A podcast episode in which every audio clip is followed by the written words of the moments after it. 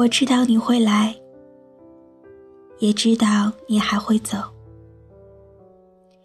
我不知道自己会留多久，但我很庆幸有这样的相遇，让我把阳光读给你听。亲爱的小耳朵们，这里是八幺五五八，带着耳朵去旅行。我是伊人。我们身边的人总是在不断的更换，每一次的离别都会有几分不舍，但也总会有人替代。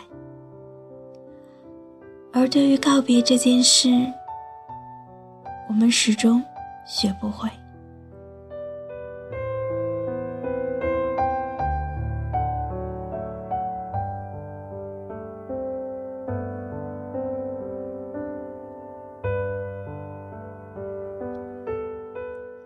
每个时期的我们想要的都不一样，想说的话也不一样。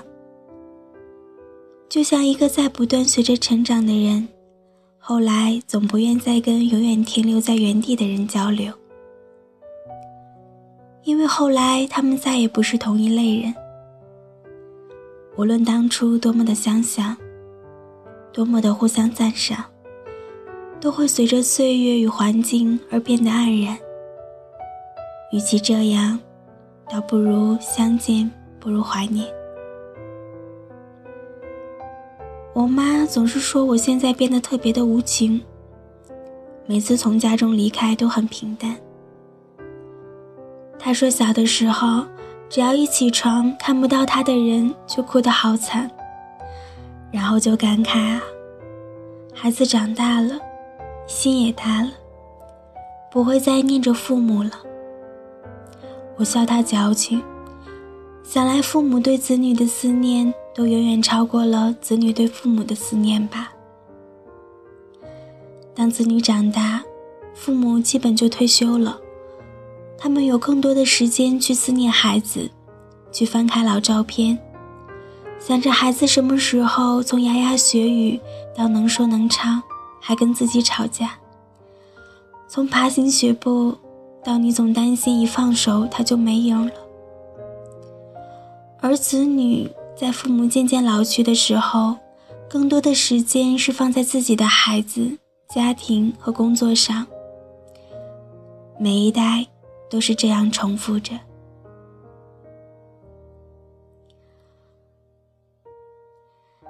刚认识一年的朋友要回老家了，他说。除非以后孩子会来这边上学，不然这辈子都不可能会来这里了。我送他到车站，没有拥抱，也没有流泪，更没有说有一天我会去找你。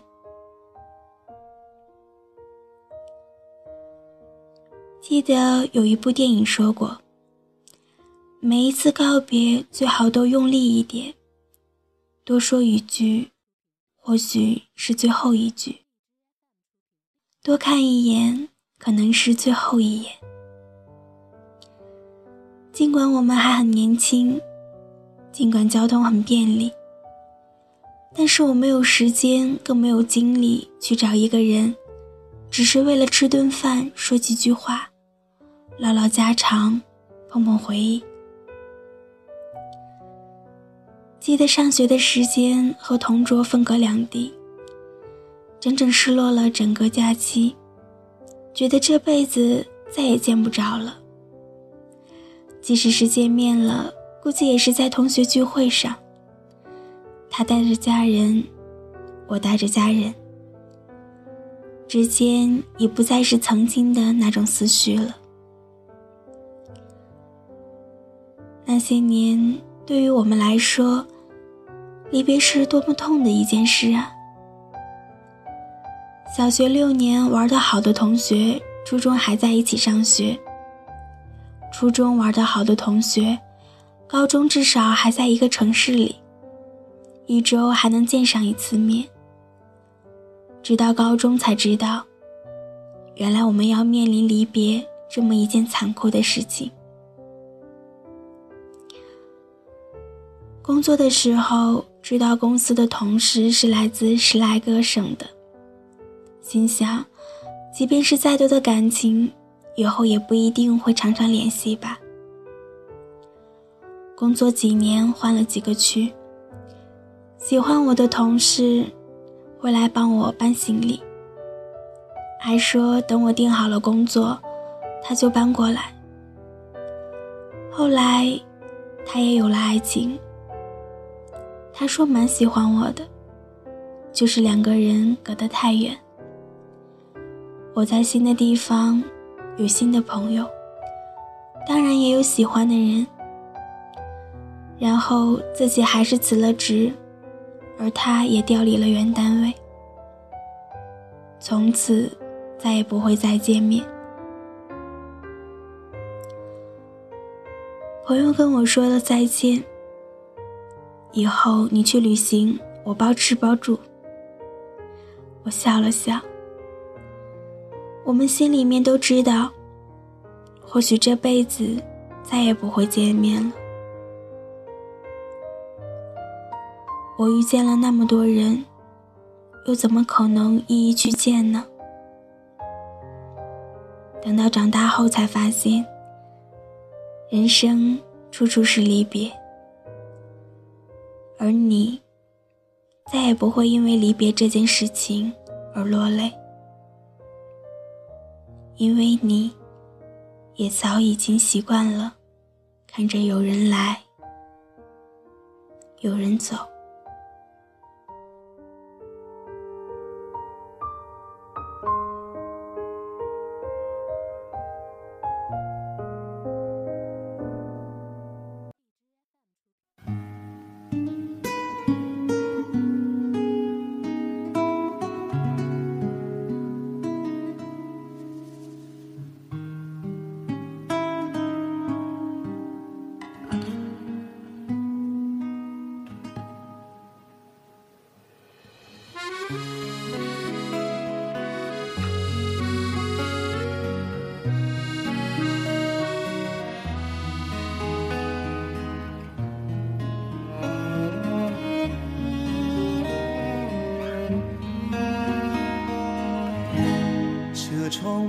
人相拥，还在难舍难离。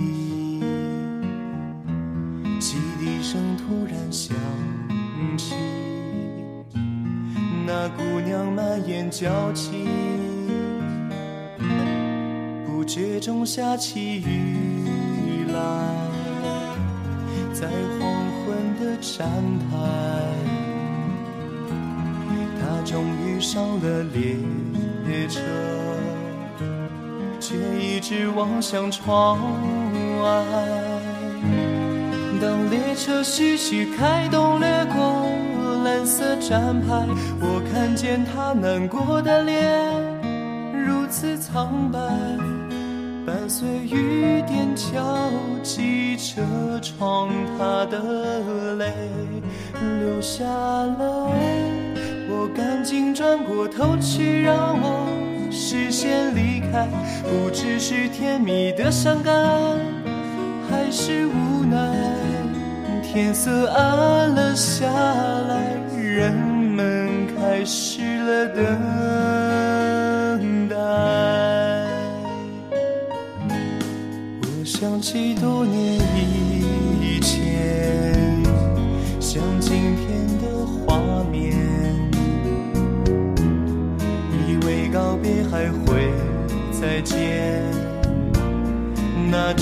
一去不还。列车要奔向何方？我竟一丝慌张。夜色中车厢静悄悄，那姑娘已经睡着。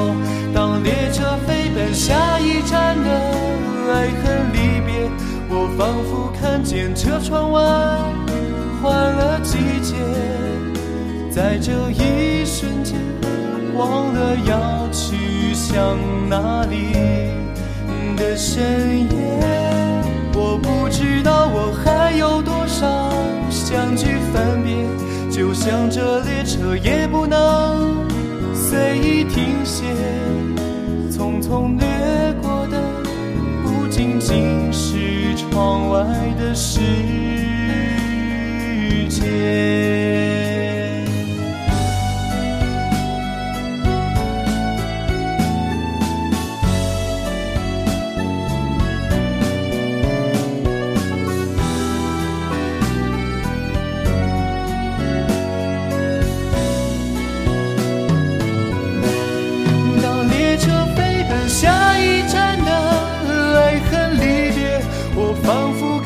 车窗外换了季节，在这一瞬间忘了要去向哪里的深夜，我不知道我还有多少想去分别，就像这列车也不能随意停歇，匆匆错过的何止是窗外的